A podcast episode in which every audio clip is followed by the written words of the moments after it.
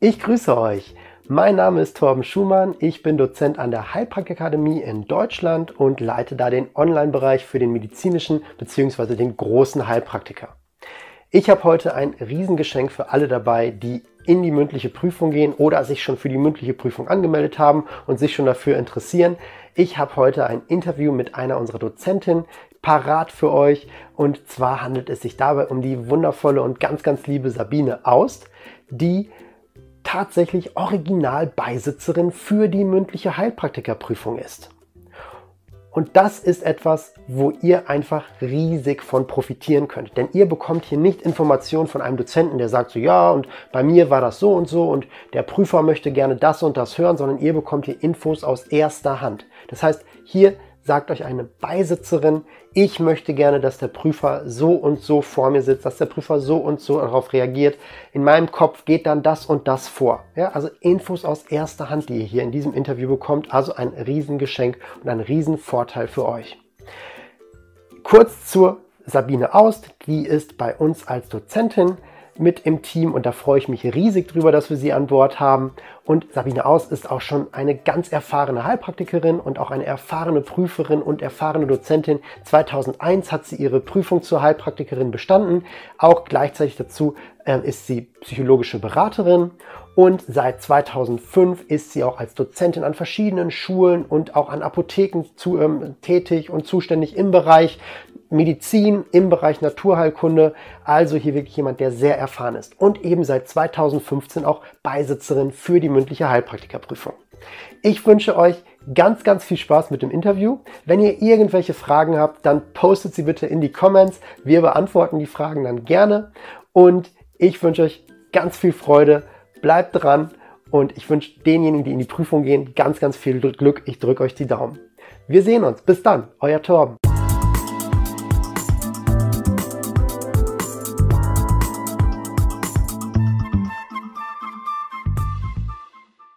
Sind Sie denn überhaupt zum Heilpraktikerberuf gekommen? Was war das? Was war so Ihre Geschichte, Ihre Intention? Das war aus einem persönlichen Grund, ähm, der mir in meinem Leben sozusagen widerfahren ist. Ähm, ich musste eine Trennung äh, mitmachen. Das hat mich sehr mitgenommen und habe dann alles in Frage gestellt sofort. Das war ähm, eine ziemlich äh, anstrengende und äh, schlimme Zeit. Mhm. Und ähm, habe dann irgendwie gemerkt, was ich bisher gemacht habe. Also ich war in einem Büro tätig im Bereich Qualitätssicherung in der Industrie, in einer sehr großen, in einem großen Konzern. Und habe dann gemerkt, immer Papier erzeugen, was ich dann wieder entsorgen lasse irgendwann. Mhm. Das ist es nicht mehr. Ich möchte irgendwas anderes tun, etwas mit Menschen tun. Ähm, ich fand es dann für ein Studium zu spät mit ähm, über 30, dann noch mal ganz neu anfangen. Und dann habe ich mich entschlossen, ähm, Heilpraktikerin zu werden. Schön. Und dann sofort auch für das doppelte Studium, also Heilpraktikerin und psychologische Beraterin. Schön, ja. ja. ja.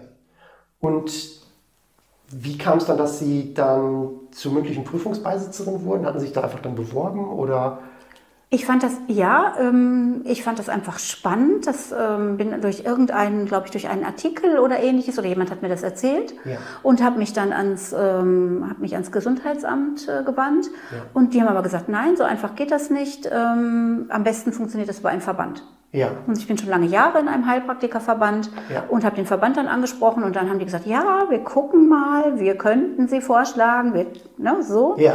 Und ähm, das war dann kein Problem. Schön. Die haben mich dann ganz gerne vorgeschlagen, glaube ich, dass auch wieder, es sollten ja auch aus mehreren Verbänden durchaus Heilpraktiker im Gremium sitzen mhm. und das hat dann gut funktioniert. Ja. Und so bin ich 2013, Anfang 2013 für die Märzprüfung damals ähm, zum ersten Mal Beisitzerin gewesen. Ja. Ja. Wie war das für Sie, so das erste Mal in der, in, von, auf der anderen Seite jetzt? Als wenn ich selber Prüfling wäre. Ja. Ich habe so eine Angst gehabt. Ich dachte so, oh mein Gott. Ja. Also ähm, habe das nachher auch geoutet und der Amtsarzt hat echt darüber gelacht und hat gesagt, ja, wieso ist so alles. Aber ich habe Angst gehabt, ja, ja, vor Rückfragen oder dass ich irgendwie nicht ähm, doch nicht irgendwas nicht weiß oder es hat mich auch ähm, ich wollte niemandem Unrecht tun. Mhm. Das ist auch sehr entscheidend. Ja. Ich wusste von meiner eigenen Prüfung, ähm, wie wichtig das für mich war, ja. wie schnell man auch irgendwo. Und das war mir und ist mir immer noch sehr wichtig, dass es fair ist. Ja. Und ähm, ja, aber so die ersten Prüfungen, die waren echt aufregend. Ich habe das auch gesagt und die Kollegen, die da, die es sind ja immer zwei Beisitzer dabei, ähm, die haben dann auch gesagt, ja, ich bin dann ähm, als letztes dran, dann kann ich immer hören, was der Beisitzer vor mir auch fragt. Und ähm, ja, das hat aber nicht lange gedauert, dann war das eigentlich ähm, gut. Ja. Wie, viele, wie viele Prüfungen machen Sie immer pro, pro Durchlauf?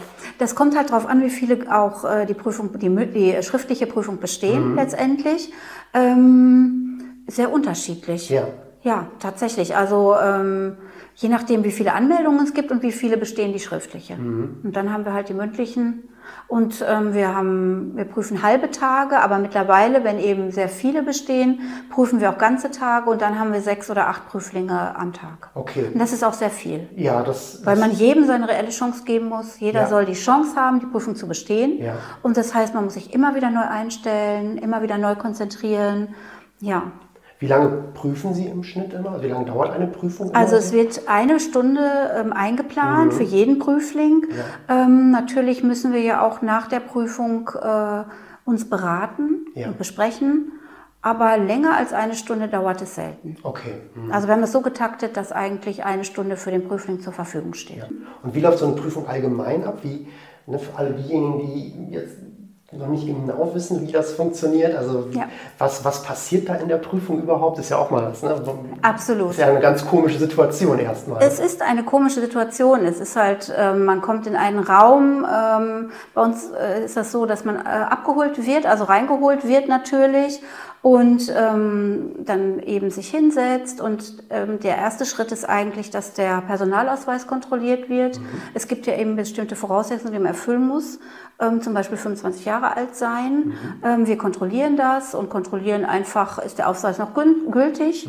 Der Ausweis ist Bestandteil, ein gültiger Personalausweis der Prüfung. Also der wird kontrolliert.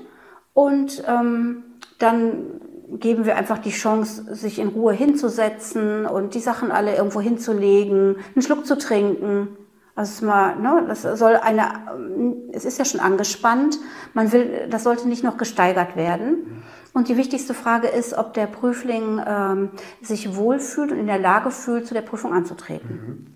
Wovon wir eigentlich ausgehen, weil sonst hätte man ja vorher abgesagt, verschoben. Aber die Prüfung ist, äh, diese Frage ist Bestandteil der Prüfung. Die Prüfung wird aufgezeichnet. Ähm, zusätzlich wird sie auch protokolliert.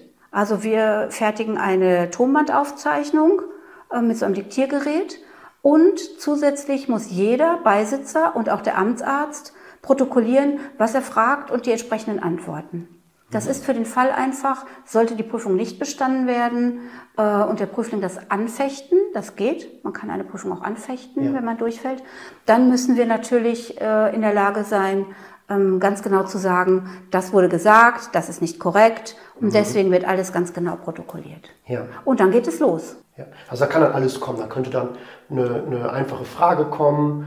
Da könnte aber dann auch zum Beispiel schon ein, ein komplexerer Fall dann Ja, gestellt werden. definitiv. Und gerade die Krankheiten, ähm, die nach Paragraph 6 des Infektionsschutzgesetzes meldepflichtig sind, wir sind da meldepflichtig, auch genannt als meldepflichtiger, die muss man besonders gut können. Ja. Das ist einfach das Wichtigste. ja, ist ja auch nicht schlecht, wenn man weiß, was man darf und was man nicht darf. So ist ne? das. Ja. Wir müssen unsere Grenzen kennen Ja. und es ist eine Überprüfung ähm, genau dieser Grenzen. Ne? Wo, wo kann ich noch was tun?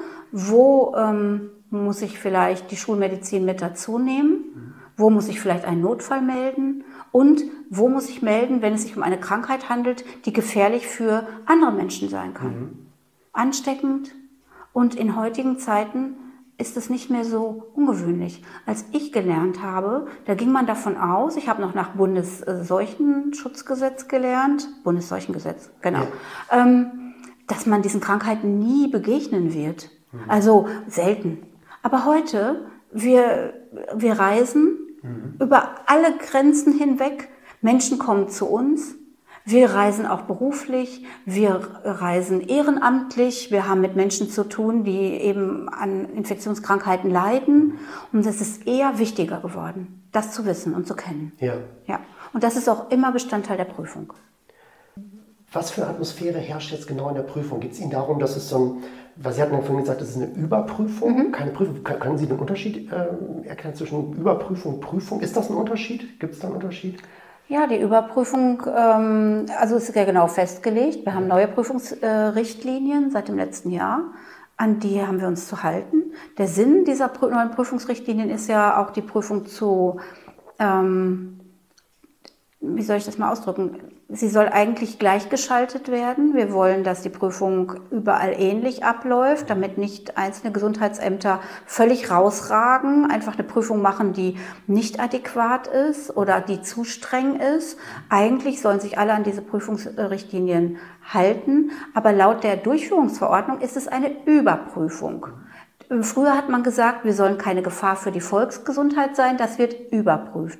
Eine Prüfung ist ja eigentlich was anderes. Ne? Mhm. Jemand zu, ähm, eine Prüfung, ähm, da prüft man ähm, ja schon auch Kenntnisse, aber es gibt da schon einen Unterschied. Hier geht es um was Allgemeineres. Keine Gefahr für die Volksgesundheit sein oder mittlerweile die neuen Richtlinien sagen, keine Gefahr für einzelne Patientinnen und Patienten oder den jeweiligen, die mhm. jeweilige Patientin und den Patienten. Und es ist halt übergeordnet. Ne? Eine Prüfung ist ja oft auf ein Themengebiet bezogen, wenn wir an einen Führerschein denken oder an. Und hier haben wir halt ein ganzes Gebäude an Dingen, äh, die da überprüft werden, an die wir uns halten müssen, die wir wissen müssen. So würde ich das einfach sehen. Ja. Mhm. Und ist es von der Atmosphäre her dann eher etwas sehr Strenges, etwas sehr Hierarchisches? Oder ähm, was für eine, eine, Atmosphäre versucht sie da zu kreieren in der Prüfung? Was, was herrscht da so für eine Atmosphäre? Viele haben ja immer Angst, dass dann, da sitzt dann der Arzt und da sitzen dann die Beisitzer und dann sitzt man da ganz klein und äh, was passiert jetzt hier? Jetzt wird über mich gerichtet. Ja. Ist das so? Läuft das so in der Prüfung ab oder ist das eher was... Ähm also zumindest sollte es nicht so ablaufen. Mhm. Das finde ich ganz sicher. Ja. Da treffen sich erwachsene Menschen ähm, zu diesem Anlass. Die Prüfung, finde ich, die Atmosphäre sollte neutral sein und freundlich und korrekt. Mhm. Ähm, ob das überall so ist, kann ich nicht beurteilen. Aber es macht keinen Sinn zu denken. Das Problem ist, dass eben, wer mit dem Studium anfängt, ja schon von anderen hört und immer wieder liest, oh, da kommt die Prüfung, mm, die wollen uns nicht als Heilpraktiker. Ich kann das nicht so bestätigen. Wir sind mittlerweile Bestandteil des Gesundheitssystems. Ähm, es wird immer wieder angefeindet, keine Frage, aber wir sind es. Und kein Amtsarzt hat irgendeinen persönlichen Grund, uns äh, nicht bestehen lassen zu wollen oder ähnliches. Und die Beisitzer genauso wenig. Also dieses alte Märchen von, ja, damit sind wir Konkurrenten und ähnliches. Ich kann das so nicht sehen. Wir finden alle unsere Patienten, wir finden alle unsere Nischen vielleicht, unseren, ähm, unseren Tätigkeitsbereich. Und ich finde, es muss eben eine ähm, neutrale, und trotzdem freundliche und offene Atmosphäre sein.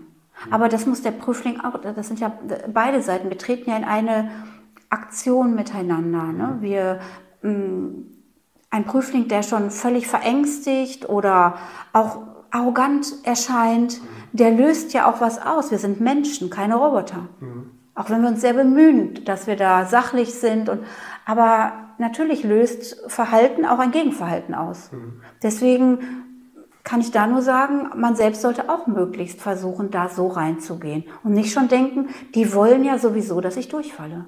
Haben Sie denn konkrete Tipps, wie ich als Prüfling am besten auftreten kann? Gibt es da irgendwie so Tipps, wo Sie sagen, das wäre was, ähm, so würde ich mir einen, einen Prüfling wünschen oder das kann ich als Prüfling machen, um hier auch dazu beizutragen, dass hier eine, eine gute Atmosphäre in der Prüfung herrscht? Weil der erste Eindruck ist ja auch immer mitentscheidend, denke ich mal, oder? Also Sie meinen so für den ersten Eindruck? Ja, genau. Ja. ja.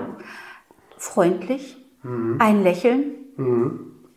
offen erscheinen, kommunikativ erscheinen, ja. Hände schütteln, auch wenn die nass und schwitzig sind, kalt, äh, schwitzig.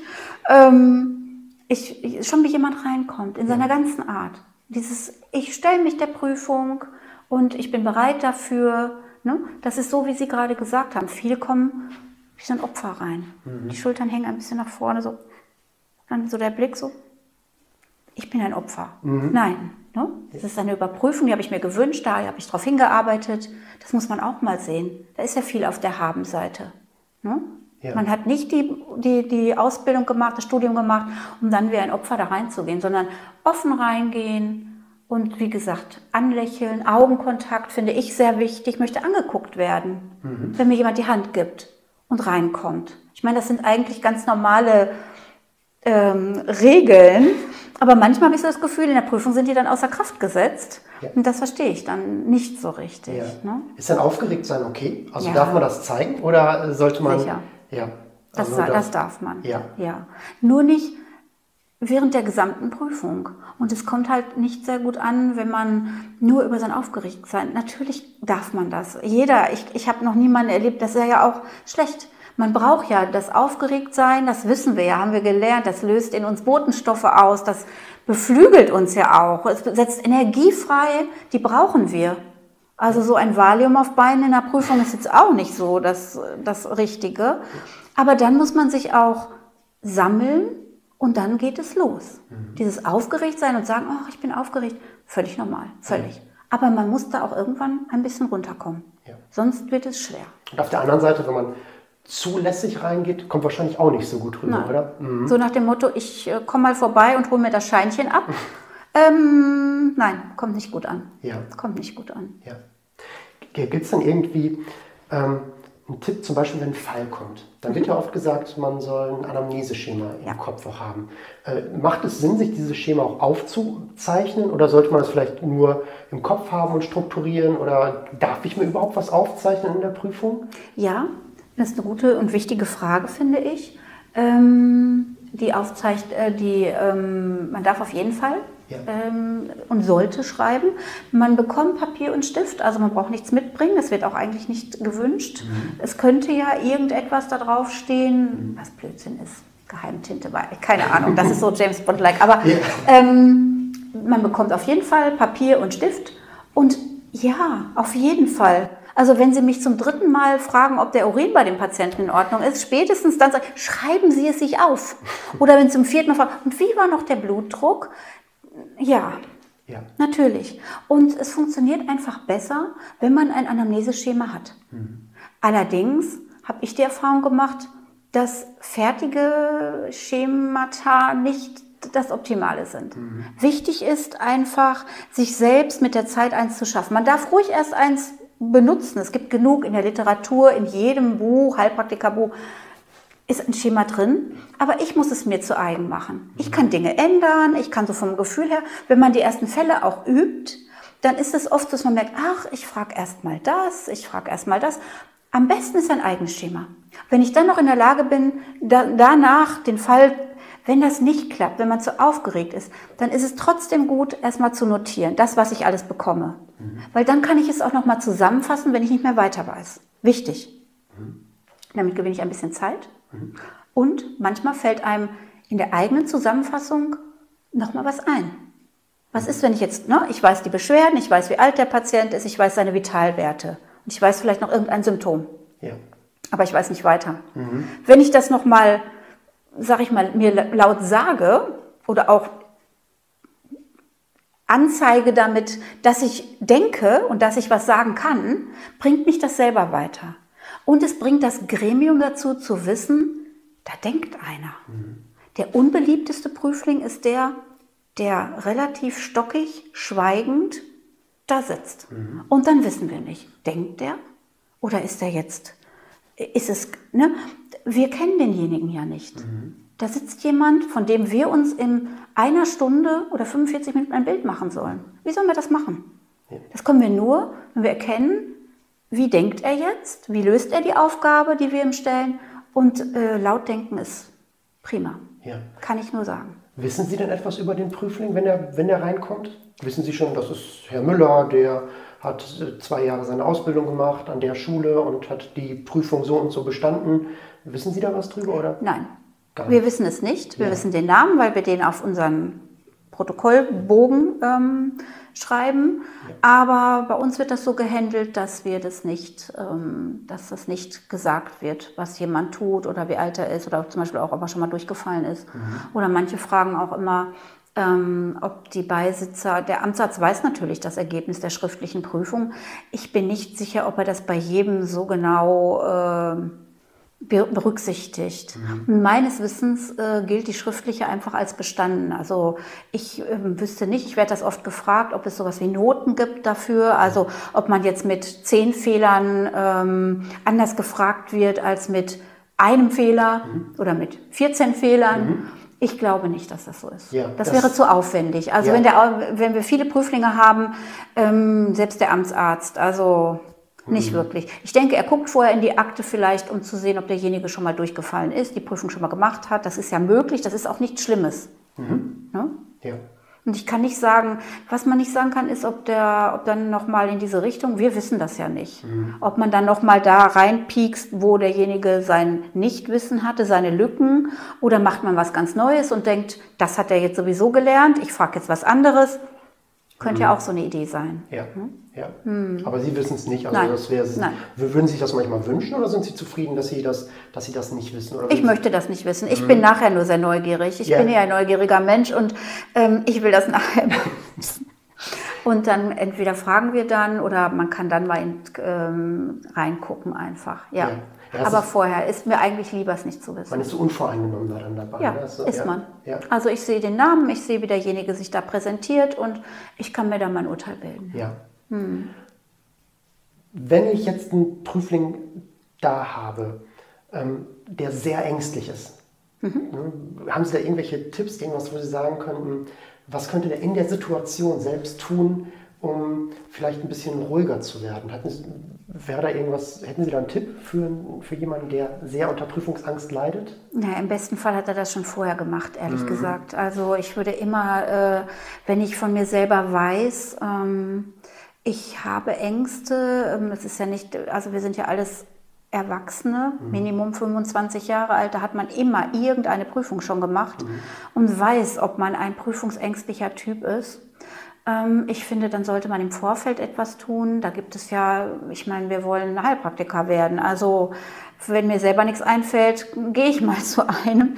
Aber ich habe ja auch in der Prüfungsvorbereitung was gelernt. Ähm, ein Mittel, ähm, Notfalltropfen, homöopathisches Mittel, ein Komplexmittel. Ich habe vielleicht gelernt, wie kann ich mich selber beruhigen, vielleicht ein Entspannungsverfahren also besser im Vorfeld. Natürlich mhm. hat man in der Prüfung trotzdem die Angst. Ähm, ich glaube, die größte Angst in der Prüfung ist die vor einem Blackout, also dass man einfach keinen Zugriff mehr auf sein Gelerntes hat. Ähm, das kann man auch dann artikulieren, finde ich. Mhm. Nur wenn die ganz und ein Blackout wird einem immer verziehen. So mhm. ist das. Also entweder stellt man eine Frage mal zurück oder man stellt eine andere Frage. Das gibt es schon. Aber wenn die ganze Prüfung aus Blackouts besteht, also wenn ich, wenn ich äh, gefragt werde, weiß ich nicht. Ja, dann machen wir was anderes. Weiß ich nicht. Das dritte weiß ich nicht, ist dann, wird's kritisch. Mhm. Muss ich ehrlich sagen. Aber das ist auch vollkommen okay, wenn man mal in der Prüfung was nicht weiß. Selbstverständlich. Ja. Und auch wenn man mal vielleicht sagt, ähm, ich habe jetzt gerade wirklich einen Blackout, ist es okay, wenn ich mal kurz 20 Sekunden. Ich finde, das muss man jedem zugestehen. Einen Schluck trinken und einmal so durchatmen und mhm. sammeln. Ja. Und oft geht es dann weiter. Oder man könnte sich überlegen, man darf ja was aufschreiben, vielleicht könnte man es verknüpfen mit etwas, was einen beruhigt. Also man soll da jetzt kein ganzes Mandala malen, ne? nicht falsch verstehen. Aber vielleicht irgendetwas mir vorher im Vorfeld auf jeden Fall überlegen, was mache ich dann? Mhm. Was mache ich, wenn ich nichts, wenn hier alles schwarz ist? Mhm. Was tue ich? Ja. Und ähm, sich damit vorher zu beschäftigen, ist auf jeden Fall gut. Ja, das ist ja mhm. schon sehr hilfreich, ne? dass man sich wirklich vorher überlegt, ja. was mache ich dann mhm. und dass es auch okay ist, wenn man das auch mal thematisiert ja. in der Prüfung. Ja. Und das ist, was ich vorhin gesagt habe, wenn es Fälle sind zum Beispiel, dann kann ich mich dadurch ähm, zum Beispiel beruhigen, indem ich einfach nochmal laut sage, ja, also das ist ein Mann und der ist so und so alt, der hat Bauchschmerzen, der hatte so und so einen Blutdruck. So, damit führe ich es mir selber nochmal vor Augen und manchmal erdet das dann wieder. Und manchmal fällt einem dann auch wieder noch irgendetwas ein, was man noch nicht gefragt mhm. hat. Dass ich da so den, den Fall nochmal rekapituliere, genau, nochmal so. Genau, ne? aber, genau. aber auch einfach ruhig, das Laut kann ich auch laut ruhig, machen. Ja, mhm. wie gesagt, ein Stummer, wo, woher soll man dann wissen, kommt da noch was? Ja. Kommt da nichts mehr? Was ist los? Es ja. ist immer besser, ähm, reden hilft, sprechen wie, hilft. Wie, wie, ähm, wie kommt es rüber? Ähm, man hört ja sehr oft so äh, Merksätze, sowas, dass man sich sowas äh, einprägt. Kommt das, merkt man das? Merken Sie das in der Prüfung, wenn jemand viel auswendig gelerntes Wissen rüberbringt? Ist das was, was negativ auffällt, was vielleicht auch positiv auffällt? Wie würden Sie das bewerten? Also ein Merksatz ist nie verkehrt. Mhm. Anton Pullmann trinkt Milch, fällt mir da jetzt als, als der allererstes. Gelenkbus vielleicht. Der ne? Gelenkbus, ne? Aber ähm, das ist auch völlig in Ordnung, denn das, Mhm. wenn man das jetzt auf, das bringt einen auf jeden Fall einen Schritt weiter, Mhm. oder? Wenn man in einem sowas wieder einfällt. Ansonsten muss ich ehrlich sagen, ich mag auswendig gelernte Sachen nicht. Vielleicht Mhm. noch für den Bereich der Gesetzeskunde halt. Ähm, aber auch nur eben die Krankheiten, zum Beispiel aus Paragraph 6 Mhm. oder ähm, zumindest einige Erreger aus Paragraph 7, Mhm. 42, 34, also Schulparagraph, äh, ähm, Küchenparagraph, also aber es muss gar nichts auswendig gelernt werden. Und bei den Fällen muss ich ehrlich sagen, mir gefällt am besten, wenn die Prüflinge Wissen vernetzen können, mh, differentialdiagnostisch denken können, mir zum Beispiel sagen, oh, Bauchschmerzen, da kann ja das, das, das dahinter stecken. Ich könnte, das gefällt mir gut, weil später, wenn wir in, einem, in der Praxis arbeiten oder mit unserem Wissen als Heilpraktiker, dann wollen wir auch nicht auswendig lernen. Also warum in der Prüfung? Ja. Das erwartet auch niemand. Wie gesagt, Gesetzeskunde okay, aber selbst da reicht es mit eigenen Worten zu sprechen. Ähm, ansonsten gefällt mir das besser, wenn jemand was entwickeln kann. Das darf auch ruhig dauern. Ja. Also wenn man einen Fall löst und so Ausflüge macht, das könnte ja das sein, aber der hat ja nicht das, das könnte das sein. So, also so eine, so eine Entwicklung zu sehen, gefällt mir, ähm, finde ich, wichtiger als auswendig lernen. Helfen Sie da auch? Also äh, ist es in der Prüfung so, dass man auch so Hinweise gibt oder ist es so, was nicht, was der Prüfer nicht bringt, das bringt er halt dann nicht? Das ist sehr unterschiedlich, ehrlich gesagt. Also ich habe Kollegen, äh, Kolleginnen, mh, die helfen gar nicht. Die sagen, das, was Sie gerade gesagt haben, das muss der Prüfling können. Ja.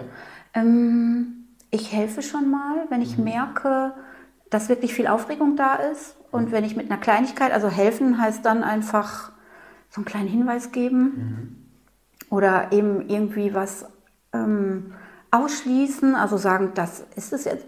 Was mich, was mich aufregt, sind, wenn ich was, wenn ich was ausschließe und der Prüfling reitet so darauf herum. Ich weiß nicht, sind, ähm, ich, Sie so ein konkretes Beispiel? ja, wenn ich, wenn ich schon einen Notfall ausgehe, also ich finde, der, das Wichtigste und das lernen ja auch alle ähm, im Studium, ist es, einen Notfall nicht zu übersehen. Äh, Notruf abzusetzen, Notfallmaßnahmen einleiten, ganz klare Sache. Aber wenn man signalisiert bekommt und auch gesagt bekommt, der Fall, den wir hier gerade machen, ist kein Notfall. Ja, da ist eine Patientin, sagen wir, die hat Thoraxschmerzen, alles. Wir haben den Notfall, Herzinfarkt, dann haben wir alles besprochen, das ist bei Frauen anders und so weiter. Wenn ich dann ganz klar sage, das ist hier kein Herzinfarkt, das ist hier kein Notfall. Und der Prüfling dann sagt, ja, aber wenn es doch ein Herzinfarkt wäre, dann werde ich sauer. Dann werde ich so genervt. Da, weil dann denke ich so, hör mir zu. Es ist es nicht. Ja. Und du wirst auch nicht genatzt oder sowas. Also Nicht in eine Ja. Falle gelenkt. Nein. Oder? Ja. Ja. aber selbst wenn ich das glauben will als Prüfung, also wenn ich, dann muss ich das, wenn ich das dann so vehement gesagt kriege, das ist das, was ich vorhin gemeint habe. Wir sind ja auch Menschen und man merkt dann, finde ich, man muss auch registrieren, wenn man nervt oder wenn das in eine falsche Richtung läuft. Und dann muss man ganz schnell wieder in die andere. Ja. Ja. Das, das führt mich auch zu einer Frage. Man hört das ja immer wieder, wenn, gerade wenn jemand durch die Prüfung durchgefallen ist, ja, die wollen gar nicht, dass ich bestehe. Das sind ja auch dann Amt, das ist der Amtsarzt und der findet Heilpraktiker sowieso immer doof, weil das ist ja auch Konkurrenz. Ähm, ist das was, was sich mit Ihrer Erfahrung deckt oder sagen Sie, äh, das passt eher gar nicht? Also sind Sie eher, sagen Sie, je weniger Heilpraktiker, desto besser oder ist das eher was, wo Sie sagen, ja, ich gehe schon mit einem positiven Gefühl in die Prüfung rein? Definitiv. Ja. Ja, kollegial. Also Ja. das ist für mich ein großes Stichwort, wie ich es vorhin auch schon mal bei ähm, einer Antwort gesagt habe. Oder ähm, es findet hier jeder, es findet jeder von uns seinen Weg. Also mich stört das nicht. Gut, am Anfang denkt man das. Ich habe meine Praxis jetzt 17 Jahre. Da hat dann, als ich die gerade anderthalb Jahre hatte oder zwei, dann hat gleich um die Ecke, selbe Straße, einmal um die Ecke, eine Kollegin ihr Schild angeschraubt. Ei, dann war ich so, da habe ich gedacht, jetzt ist alles vorbei, jetzt gehen die. Passiert ist gar nichts. Also es gab sicherlich Patienten, die sind mal zu ihr gegangen. Ähm, oder vielleicht hat sie ähm, jemand, den, der sonst zu mir. Aber wir finden einfach unseren Deckel. Wir sind so unterschiedlich. Naturkunde ist so ein bunter Strauß. Wir sind ja nicht alle gleich, identisch. Und was man auch ganz ehrlich sagen muss, äh, ein Großteil liegt an unserer therapeutischen Persönlichkeit. Natürlich kann der, wenn einer um die Ecke dasselbe macht wie ich, Sei es Akupunktur, sei es Dorntherapie, sei es TCM, egal. Aber ein Patient kommt zu mir, der möchte nicht zu Ihnen kommen. Sie sind eine ganz andere therapeutische Persönlichkeit. Und das ist gerade bei Heilpraktikern, die wir uns ja mehr Zeit für den Patienten nehmen, extrem wichtig. In der Schulmedizin, wenn ich mir nur mein Rezept abhole oder meine Spritze, dann ist mir das relativ egal. Mhm. Sage ich mal ganz vorsichtig. Mhm. Hausärzte nehme ich da mal aus. Die sollten das eigentlich genauso machen wie wir, mhm. haben da oft gar keine Zeit mhm. zu. Wenn ich zehn Minuten habe für meinen Patienten, dann ist dem Patienten das mittlerweile auch egal, wie ist mein Hausarzt denn? Ja. ja? ja. Da spielt noch was anderes eine Rolle, kriege ich bei dem auch meine Arbeitsunfähigkeitsbescheinigung, so etwas. Mhm. Ne? Ein Heilpraktiker ist was anderes. Mhm. Wir nehmen uns Minimum eine Stunde Zeit. Das heißt, es muss auch passen. Ja. Und das ist eben nicht für jeden gleich.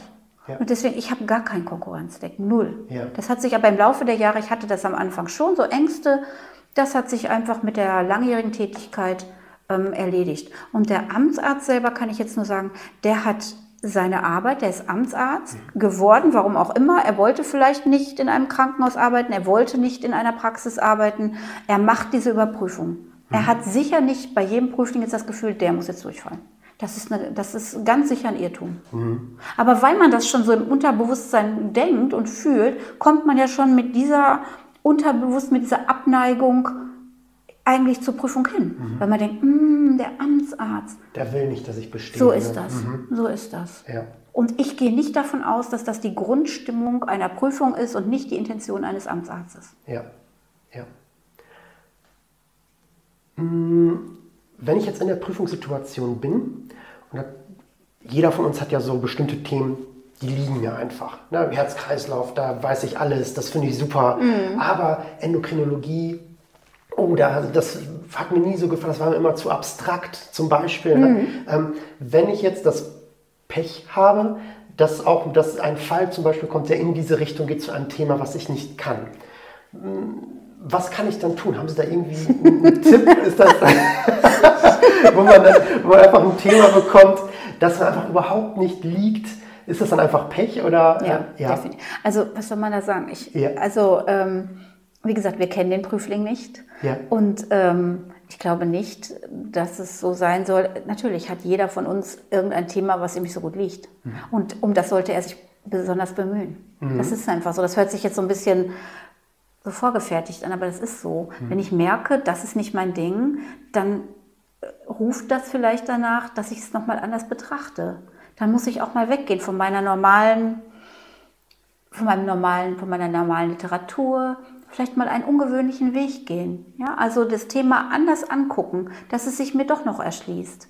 In der Prüfung rettet mich das nicht, wenn ich sage, hm, Frau Ost, das ist jetzt nicht so mein Ding. Können Sie mir nicht einen, nein, ja. nein. Ja. Also es ist ein Geschenk, wenn natürlich Sachen kommen, die wir gerne machen, die wir wissen, aber grundsätzlich, ähm, nicht so richtig, nein. Aber spielt auch immer so ein bisschen Glück mit rein dann, oder? Sicher. Sagt, wir wissen es ja nicht. Also, ja. Ähm, wie gesagt, der Prüfling hat ja nicht auf der Stirn tätowiert, Endokrinologie, frag mich nicht danach, ja. sondern wir wählen irgendwas aus. Man sollte eben wissen, dass eben äh, sehr gerne Krankheiten geprüft werden, wo wir eben auch Grenzen haben. Also mhm. eben, gut, wir sollen fit sein in den Volkskrankheiten, keine mhm. Frage. Aber es geht eben oft auch um ernsthafte Erkrankungen, um zu überprüfen, ob der Prüfling seine Grenze auch da kennt. Mhm. Ja, also wenn ich äh, in die Richtung gehe, es könnte eine bösartige Erkrankung sein, ähm, so etwas halt. Also mhm. für mich immer sehr wichtig, nach den Notfallgeschichten äh, B-Symptome möglichst rasch. Also ähm, ist da irgendwas? Kann es sich um eine bösartige Erkrankung handeln? So halt. Aber ähm, wie gesagt, themenmäßig kann eigentlich alles drankommen. Mhm. Jedes Gebiet. Und auch natürlich Anatomie, Physiologie und Pathologie. Mhm. Ja. Gäbe es für Sie so ein, so ein No-Go, etwas, wenn der Prüfling das, diese eine Sache nicht weiß, wäre er sofort, würde er sofort durchfallen? Gibt es sowas? Äh, generell, also jetzt für mich persönlich, ähm, ja, also wie soll ich das mal sagen, also generell in der Prüfung gilt, wenn man einen Notfall nicht erkennt, mhm. das gilt, ist mal schwierig. Mhm. Ja, also ähm, eigentlich das Schwierigste, weil man dann eben denken muss, in der Praxis erkennt derjenige das auch nicht. Mhm. Das kann Leben kosten. Wir haben ja. viele, Sie wissen Sie selber, wir haben viele Befugnisse. Wir haben, wenn wir die Heilpraktikererlaubnis bekommen, wir dürfen alles. Ja. Also es gibt so wenig Einschränkungen. Deswegen, das ist sicherlich ähm, schon mal ein großes Minus. Mhm. Meine Erfahrung ist, dass man selten wegen einer einzigen Sache durchfällt. Mhm. Das Durchfallen ist meistens aus einem, eine, ein, ja, eine Zusammensetzung oder eine Zusammenstellung von Fehlern letztendlich. Kleine Sachen, dass sich das so anhäuft. Mhm. Eins meiner Highlights war, dass ich mal, dass es um Verbrennung ging, ähm, war nicht mein, äh, mein Part, sondern meine Kollegin und dass sie gefragt hat, ja, mit einer Verbrennung dritten Grades und hat der Prüfling gesagt, ja, schicke ich zum Hautarzt. das fand ich, da haben wir all, da dachte ich, okay, äh, dritte, vierte Grades, ne? Ja, ja. Sitzt verkohlt irgendwo äh, mit die Ärmchen so nach oben, schicke ich zum Hautarzt. Ja. Das ist dann schon so ein Unwissen, ähm, ja, wo da man sich man da. Nee. Ja. Also da, das zeigt einfach, dass ich also relativ wenig Ahnung habe. Ja. Trotzdem, wie gesagt, also wegen einer Sache, man kann das immer noch rausreißen. Mhm. Und in der Infektiologie ist das natürlich, ähm, wenn da nichts stimmt, also es ist ja mhm. nicht nur die, dass man die Gesetze und die Krankheiten kennen muss, sondern die Infektionskrankheiten sind für mich ein super wichtiges Thema. Mhm. Und ich rate allen ähm, Studierenden, ganz früh damit anzufangen. Mhm. Das ist mein, immer mein, ganz früh. Sobald uns eine über den Weg läuft, ein Lernkärtchen anlegen. Mhm. Oder wie immer man lernt. Ja. Im, im, in der App oder, oder ein Mindmap, das sind ja. ja auch ganz spannend. Aber ganz früh anfangen, weil ja. je später man anfängt, man kriegt das nicht mehr gebacken mit diesen vielen Erkrankungen. Ja. Und die spielen eben immer eine wichtige Rolle. Ja, das ist ein super Tipp. Ja, das ist schon sehr, sehr hilfreich weil es ja auch eine große Anzahl von Krankheiten einfach ist. Ne? Die, definitiv. Die ja durch, sich durch alle Bereiche ja, aufziehen. Ne? definitiv. Man da, da man, kann man schnell die Übersicht verlieren, wenn man das jetzt irgendwie sich nur so drei Wochen oder vier Wochen so Zeit nimmt ja. und dann 60, 70 ja. Krankheiten. und man muss zumindest, finde ich, den Erreger wissen. Man mhm. sollte... Ähm, ich, es ist immer wichtig, ähm, auch der Amtsarzt fragt immer danach, wie wird das übertragen. Das ist halt wichtig wie kann ich das kriegen? Kann, mhm. wenn, ich, wenn ich weiß, wie kann ich das kriegen, dann weiß ich auch, wie kann ich mich schützen. Mhm. So. Und Komplikationen, also Symptome, Komplikationen. Symptome nicht bis ins allerkleinste Symptom oft, aber dass man so einigermaßen sich in der Krankheit bewegen kann, sage ich mal mhm. vorsichtig. Inkubationszeit, vor allem wenn die außergewöhnlich ist. Mhm. Besonders lange, besonders kurz, mhm. Noro paar Stunden, mhm. Malaria, ja, über, über ne? Jahre, ne? Genau, mhm. genau. Ja. ja. Ähm, wie hätten Sie so eine, wenn Sie jetzt sagen müssten, so die Top 3 oder Flop 3 oder so, es gibt so Sachen, wo, man, wo Sie sagen würden, ähm, das kann ich gar nicht bringen in der Prüfung ähm, oder Dinge, wo Sie sagen würden, ja, das sind so Sachen, da freue ich mich schon, wenn ein, ein Prüfer so, so kommt, das finde ich schon total gut. Oder dann können, können Sie sowas, sowas, sowas, die drei Dinge, die ich auf gar keinen Fall in der Prüfung bringen sollte oder wie ich mich nicht verhalten sollte? Fachlich gesehen jetzt, also stoffmäßig gesehen? Ähm, ja, oder auch so vom, vom, vom Auftreten vielleicht auch. Sowas, wenn, wenn Sie sagen, so, mm, das ist schon was, wo man schon direkt so ein schlechtes Gefühl bei hat oder sowas. Gibt es da irgendwas, wo man wo Sie sagen, oder sagen Sie, da ist man komplett unvoreingenommen? Ja, schwierig. Also ähm, wie gesagt, wir sind ja alle Menschen. Mhm. Ja? Und also was ich überhaupt nicht haben kann, ist, wenn jemand äh, reinkommt und er mir die Hand gibt, stellt er dann schon seine, ähm, seine Steine, seine äh, sprüht mich erstmal mit so einem energetischen, weiß ich nicht, Spray ein, stellt dann seine Heilsteine auf und noch das Bild, was die Kinder morgens gemalt haben. Mhm. Da geht das, das können wir alle nicht haben. Ja. Das ist unprofessionell. Ja. Wir, das ist keine Prüfung irgendwie das geht nicht. Man will Therapeut werden. Mhm. Das kann man, also das, das ähm, macht auf jeden Fall die Stimmung, äh, dreht sofort die Stimmung, ohne dass der Prüfling seinen Ausweis gezeigt hätte. Mhm. Ja, das möchte keiner haben. Ja.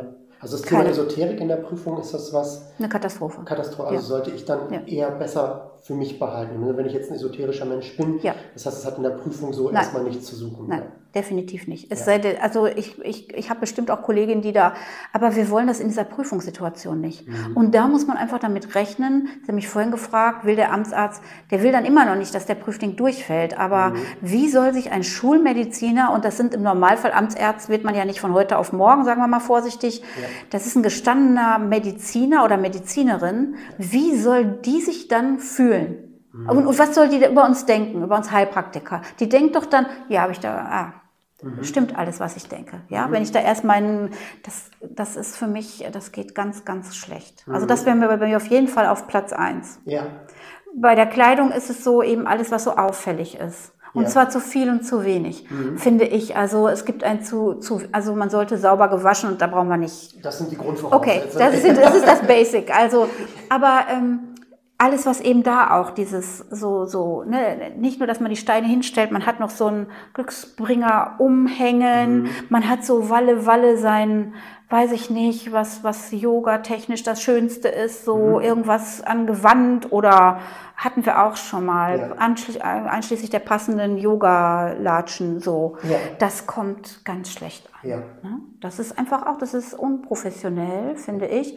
Und ähm, auch der Umkehrschluss. Also der Business-Anzug, jetzt bei mhm. Männern mit Krawatte möglichst und äh, mit das, da, und auch bei Frauen ein Hosenanzug ich meine, wenn sich jemand damit wohlfühlt, eigentlich sagt man, zieh das an, worin du dich wohlfühlst. Mhm. Das kommt aber seltsam rüber. Mhm. Am besten ist so, was man als casual bezeichnet, einfach, wo man sich wohlfühlt. Es dürfen Jeans oder auch, muss nicht Wohlfühlkleidung, damit meine ich nicht den Schlafi oder den Jogging, ne? sondern das, wobei ich mich wohlfühle, ja, was aber nicht so diese, diese Extreme zeigt. Ja. Und das Dritte, was mich ähm, sehr ärgert, ist eigentlich was Fachliches und Stoffliches, das ist Verweigerung. Mhm. Also mir, mir zu verweigern, mir Dinge aufzuzählen oder einen Fall zu lösen und auch nicht bereit zu sein, das hatte ich schon häufiger, mit mir zusammen auch durchaus äh, da weiterzugehen. Also mhm. einfach zu sagen, das weiß ich nicht. Und wenn ich dann frage, wollen Sie das jetzt abbrechen? Sie können doch noch mal überlegen, Sie haben doch gerade erst angefangen, Sie haben mich noch gar nichts gefragt. Nein, das weiß ich nicht, Schluss. Mhm. Das geht gar nicht. Ja. Und dann bin ich auch nicht unbedingt bereit, einen neuen Fall zu stellen oder eine andere Frage. Das kann ich natürlich. Ja. Ich bin frei in der Prüfung. Äh, die Zeit, die mir da zur Verfügung steht, die kann ich füllen, wie ich möchte. Ja. Ähm, das ist vielleicht auch nochmal interessant. Also wir haben da keine Vorgaben. Wir sollen natürlich nach den Leitlinien gehen, aber wir sind frei. Mhm. Wir dürfen Fälle stellen, wir dürfen Fragen stellen.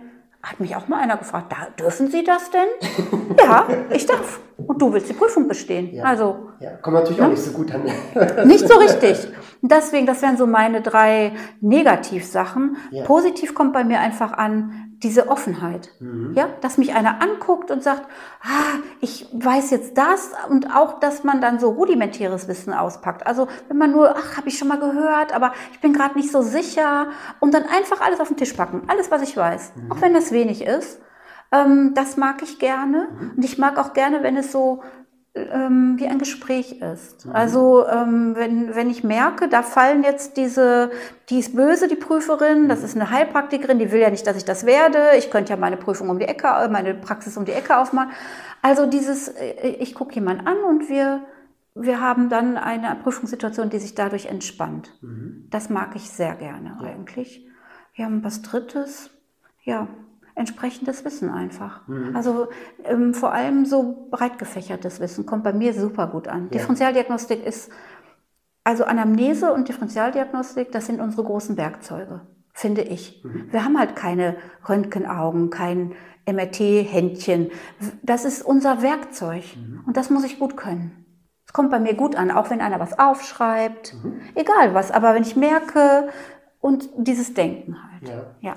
Wie wichtig sind denn wenn wir, wenn wir dabei sind, ähm, untersuchen. Wird sowas auch in der mündlichen Prüfung gemacht? Muss man auch mal was vormachen? Ja, die neuen Leitlinien sagen das ja. ja. Oder ähm, gab vorher auch schon dieses, ähm, wir gehen jetzt nach dem Motto, man muss es zumindest beschreiben können. Das mhm. gilt auch für invasive Techniken. Mhm. Ähm, ob man wirklich was, es könnte sein, ja. ähm, dass man zumindest solche Basics wie Blutdruck messen, Puls messen, mal den Stimmfremitus, mhm. ne, Bronchophonie, Stimmfremitus, sowas.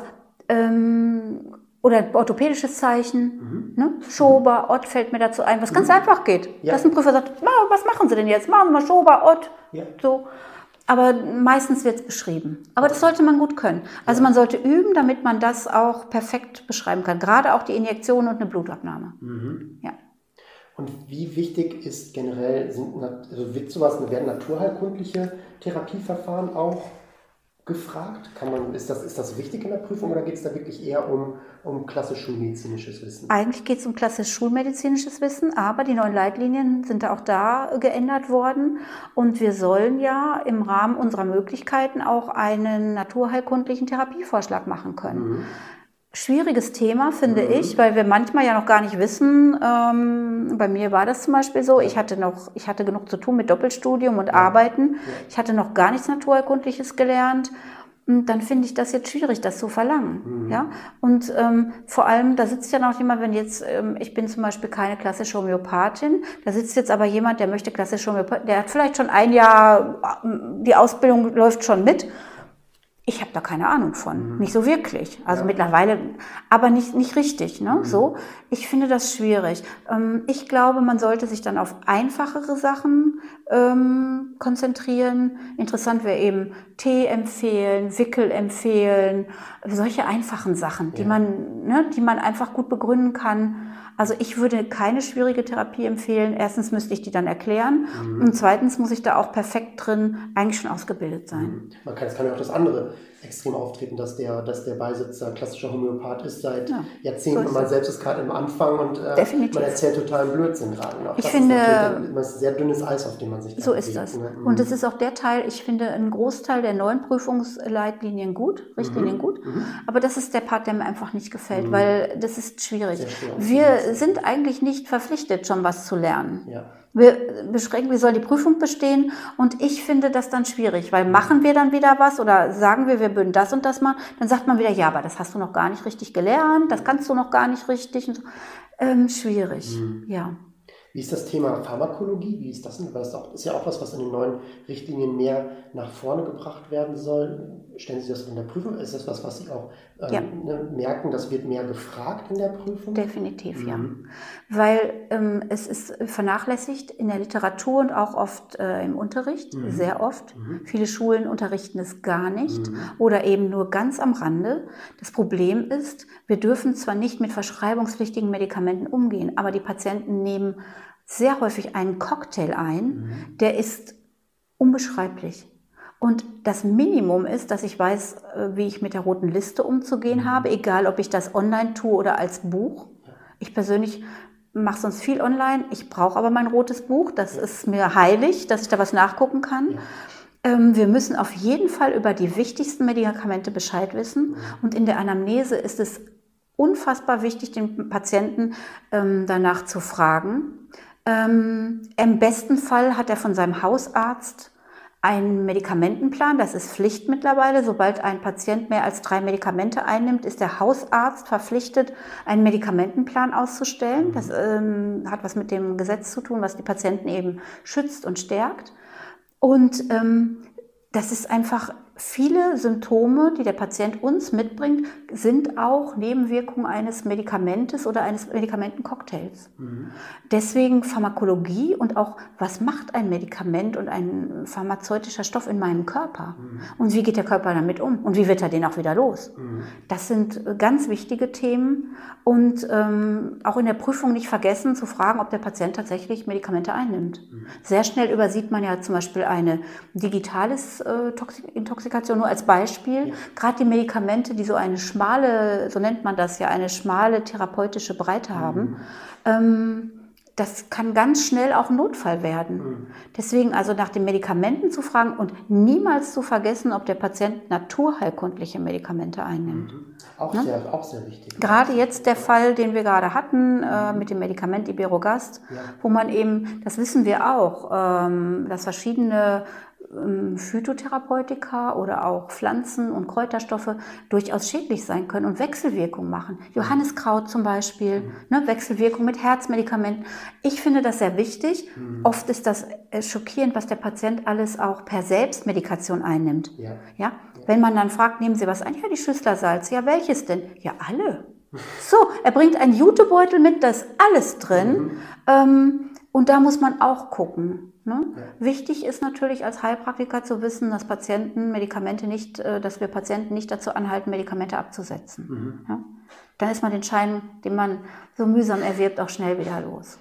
Aber das ist ja auch etwas, was, was äh, sehr zu begrüßen ist, dass eben auch mehr geguckt wird, was ist später in der Praxis, was passiert dadurch, dass man Definitiv. nicht nur für die Prüfung lernt genau. und sagt so, das kotze ich jetzt einmal ja. aus, dieses Bulimie lernen. Ich ja. will ja diese schulmedizinische genau. Wissen, das kotze ich aus, später ja. will ich sowieso gar nicht mehr benutzen, hm. sondern das sind ja auch wirklich Dinge, die in der Praxis vorkommen, so wo das. Menschen dann vor einem sitzen, die dann diese Medikamente nehmen. Und, und heute haben Sie kaum noch äh, tatsächlich Patienten, die nichts einnehmen, selbst Jüngere. Haben, ihren, haben Blutdruckmedikamente. Patienten sind auch sehr dankbar, wenn man denen mal erklärt, warum sie ihre Medikamente eigentlich einnehmen. Mhm. Das wissen die nämlich oft gar nicht. Ja, der so, der so oft gepriesene Beta-Blocker, wenn man den Patienten fragt, ähm, was ist denn ein Beta-Blocker, dann weiß der das oft nicht. Sondern das muss ich ja nehmen für meinen Blutdruck. So. Ja. Aber was macht das denn? Was macht das am Herzen zum Beispiel? Ähm, ja, wichtig. Und ich will auf jeden Fall ähm, in der Prüfung hören, dass der Prüfling äh, eine Medikamentenanamnese macht mhm. und dann auch weiß und damit klarkommt. Das ist natürlich schwierig. Ähm, welcher Stoff verbirgt sich oft äh, hinter den Medikamenten tatsächlich? Also vom Patienten lasse ich es mir immer äh, mitbringen. Mhm. Das geht nicht, dass der sagt, ah, ich nehme so kleine blaue und dann mhm. sind da noch so rote, ne, so, mhm. sondern da wird entweder die Beipackzettel und Medikamente oder dieser Medikamentenplan. Ähm, und natürlich äh, eine wichtige Frage auch, was nimmt er an Medikamenten, die eben frei verkäuflich sind, vor allem Schmerzmittel? Mhm. Das ist einfach Ne? Nimmt er mal eine Ibu oder nimmt er gerade Schmerzpatienten, die uns auch hier vorgestellt werden könnten und die auch in der Praxis sehr häufig sind. Ja. Hm, also Pharmakologie auf jeden Fall ein sehr wichtiges Thema. Super. Dann bedanke ich mich schon mal. Ich glaube, das hat vielen sehr weitergeholfen. Das sind ja unglaublich wichtige Dinge, die hier besprochen wurden, wo man schon viel, viel mitnehmen kann. Ich hoffe, es hat dir auch gefallen. Ähm, lass gerne ein Like da. Gerne, wenn du Fragen hast, schreib einen Kommentar unten in die Comments. Äh, wir beantworten jeden Kommentar. Und wenn ihr irgendwas ist, wenn du irgendwelche Fragen hast, ihr irgendwas wünscht, schreib es gerne rein. Ich bedanke mich nochmal ganz herzlich bei Ihnen für das tolle Interview. Sehr gerne. Und ähm, ja, vielleicht sehen Sie den einen oder anderen Zuhörer mal ja. in der Prüfung. Ich würde mich freuen. Bin ja offen dafür. Super. Dann vielen Dank nochmal. Sehr gerne.